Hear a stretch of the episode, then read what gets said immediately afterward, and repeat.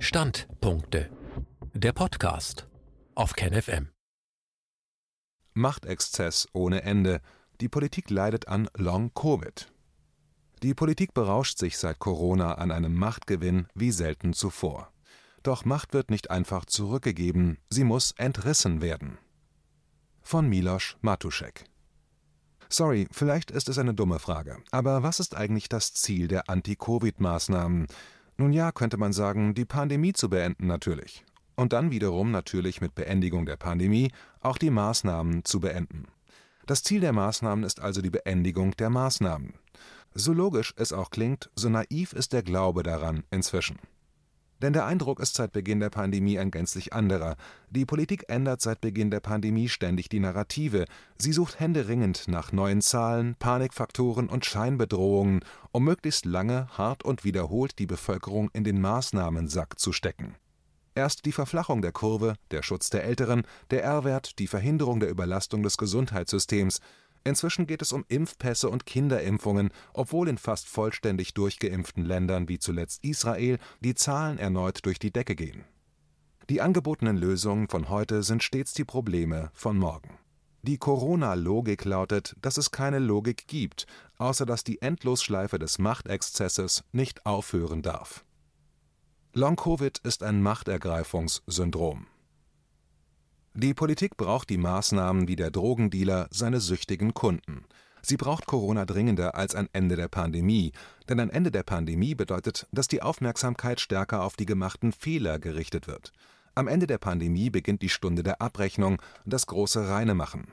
Die Politik und ihr Expertenkarussell leidet an Long-Covid, einem akuten Machtergreifungssyndrom, welches die Lunge der Demokratien, die freie Meinungsäußerung, die parlamentarischen Prozesse sowie das Denken in alternativen und pragmatischen Lösungen befallen hat.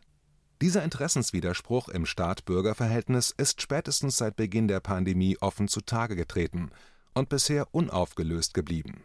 Denn der Konflikt ist so alt wie der Staat selbst Macht korrumpiert und absolute Macht korrumpiert absolut, lautet ein bekannter Satz von Lord Acton. Im alten Rom wurden die Staatsgeschäfte in der existenzbedrohenden Situation eines Krieges für die Dauer von sechs Monaten von Senat und Konsuln auf einen Diktator übertragen. Und natürlich kann es auch in Demokratien die Situation geben, wo in Notsituationen unverzügliche Handlungen der Exekutive notwendig sind – doch der aktuelle Umgang mit Macht und Ausnahmezustand in den heutigen Demokratien spricht Bände über deren echten Zustand, man muss leider sagen, deren Siechtum. Der Notfall ist heute doch tatsächlich eine mittelschwere Grippe mit allenfalls leichter Übersterblichkeit bei zugleich abgebauter Anzahl an Intensivbetten. In Deutschland wurden die Corona-Maßnahmen zuletzt heimlich in Nacht- und Nebelsitzungen des Bundestages in einer Lesung zu einer Änderung des Stiftungsrechts verlängert die Geschichtsbücher von morgen, sie werden hässlich zu lesen sein, wenn sie ehrlich geschrieben sind. Die gewählten Repräsentanten des Souveräns treffen sich doch tatsächlich nach Einbruch der Dunkelheit, um diesem die Macht zu entziehen. Wenn so schon die Akteure der Demokratie agieren, braucht man keine Demokratiefeinde mehr. Geschichte wiederholt sich mit umgekehrten Vorzeichen zum Verrat der Repräsentanten am Volk gesellt sich aktuell noch ein Verrat der Intellektuellen, Julian Bender demokratische Prozesse kritisch zu begleiten, sowie ein Totalversagen der letzten Instanzen, wo es sie gibt, der Verfassungsgerichte, die Machtexzesse kritisch zu prüfen und einzudampfen. Geschichte wiederholt sich gerade mit umgekehrten Vorzeichen, und man muss gar nicht in die Zeit der römischen Republik zurückgehen, welche allenfalls eine rudimentäre Form der Demokratie war in den 1960er Jahren waren es linke Studenten, die in der Notstandsgesetzgebung der damaligen Bundesregierung eine Wiederkehr der Ermächtigungsgesetze der Nationalsozialisten witterten und auf die Barrikaden gingen. Horkheimer und Adorno assistierten intellektuell.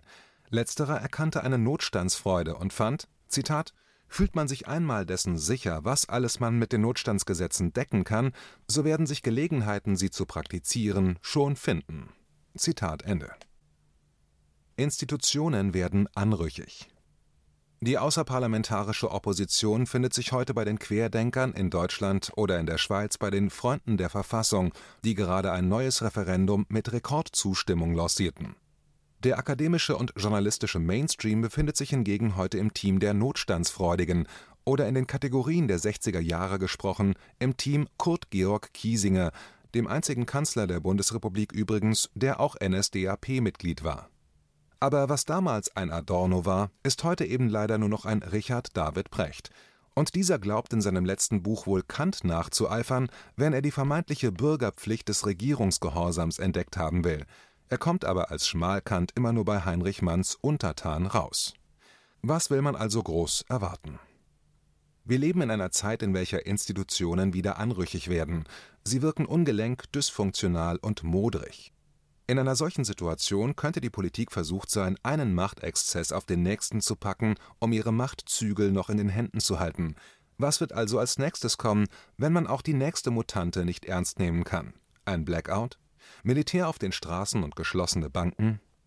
Gerade schürt man Ängste vor einem Cyberangriff. Das World Economic Forum ließ kürzlich einen solchen im Planspiel Polygon simulieren. Das lässt aufhorchen.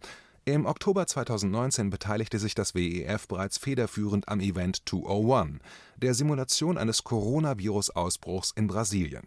Was dann im Dezember 2019 im chinesischen Wuhan geschah, ist heute Geschichte. Zitat: Wer einmal mit dem Notstand spielen sollte, um die Freiheit einzuschränken, wird meine Freunde und mich auf den Barrikaden zur Verteidigung der Demokratie finden, und dies ist ganz wörtlich gemeint. Zitat Ende, meinte Willy Brandt einmal und was machen die Bürgerschafe von heute? Sie stellen sich zur zweiten Impfspritze an und planen hoffnungsvoll ihren Sommerurlaub. Ich weiß nicht, wie es Ihnen dabei geht, aber ich denke da immer an einen Song von Chris Rea. Und nein, es ist nicht Looking for the Summer, sondern Fool if you think it's over. KenFM ist crowdfinanziert und unabhängig. Leiste deinen Beitrag zu freier Presse und unterstütze unsere Arbeit finanziell. Wenn du zukünftig keine Beiträge verpassen willst, abonniere den KenFM Newsletter und installiere dir die KenFM App für iPhone und Android. Weitere Informationen auf kenfm.de/support. Hallo Community. In diesem Video möchten wir euch das Thema Bitcoin ans Herz legen. Wir werden euch erklären, was Bitcoins sind, wie man damit bezahlen kann und welche Bedeutung diese Währung für KenFM hat. Viele von euch haben sicher schon von Bitcoin gehört oder nutzen es sogar privat. Wie ihr KenFM mit Bitcoins unterstützen könnt und warum das für uns aktuell sehr wichtig ist, verraten wir euch jetzt. Das ist ein Bitcoin. In Wirklichkeit existiert so ein Bitcoin aber gar nicht. Es gibt ihn nur virtuell im Internet als digitale Währung in einem digitalen Konto. Bitcoin ist eine sogenannte Kryptowährung, die bekannteste weltweit. Man kann damit via Computer oder Smartphone einkaufen, spenden oder sich gegenseitig Bitcoins zuschicken. Bitcoins kann man wie Währungen oder Edelmetalle zum aktuellen Wechselkurs kaufen, verkaufen oder von Freunden zugeschickt bekommen. Einzige Voraussetzung ein E-Wallet, zu Deutsch eine elektronische Geldbörse. Das ist ein Account oder Konto, über das man Bitcoins empfangen oder versenden kann. Wie ihr wisst, nutzen auch wir bei KenFM schon seit ein paar Jahren Bitcoin, damit wir im Notfall auch finanziell unabhängig bleiben können, zum Beispiel von Banken, die uns nicht mehr mögen. Da viele Banken mit unserer Berichterstattung nicht einverstanden sind und nicht im Zusammenhang mit KenFM genannt werden möchten, kam es in den letzten Monaten so weit, dass uns gar keine Bank mehr mag.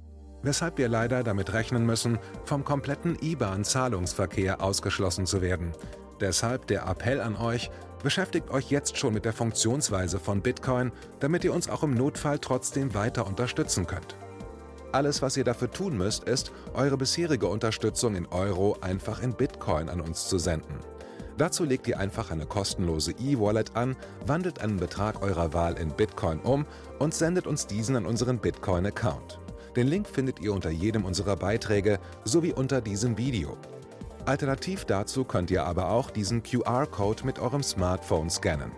Übrigens, eine detaillierte Schritt-für-Schritt-Anleitung haben wir zum Nachlesen für euch schon einmal vorbereitet. Ihr findet sie auf canfm.de/bitcoin. Ob Bitcoin oder Kryptowährungen wirklich die Zukunft des Geldes sind, wissen wir nicht. Aber vielleicht ist das bald unsere einzige Option, so unabhängig wie möglich und vor allem ohne Bankkonto für euch in Zukunft weiterhin freien und unabhängigen Journalismus machen zu können.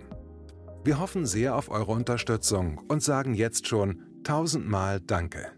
Euer Team von KenFM.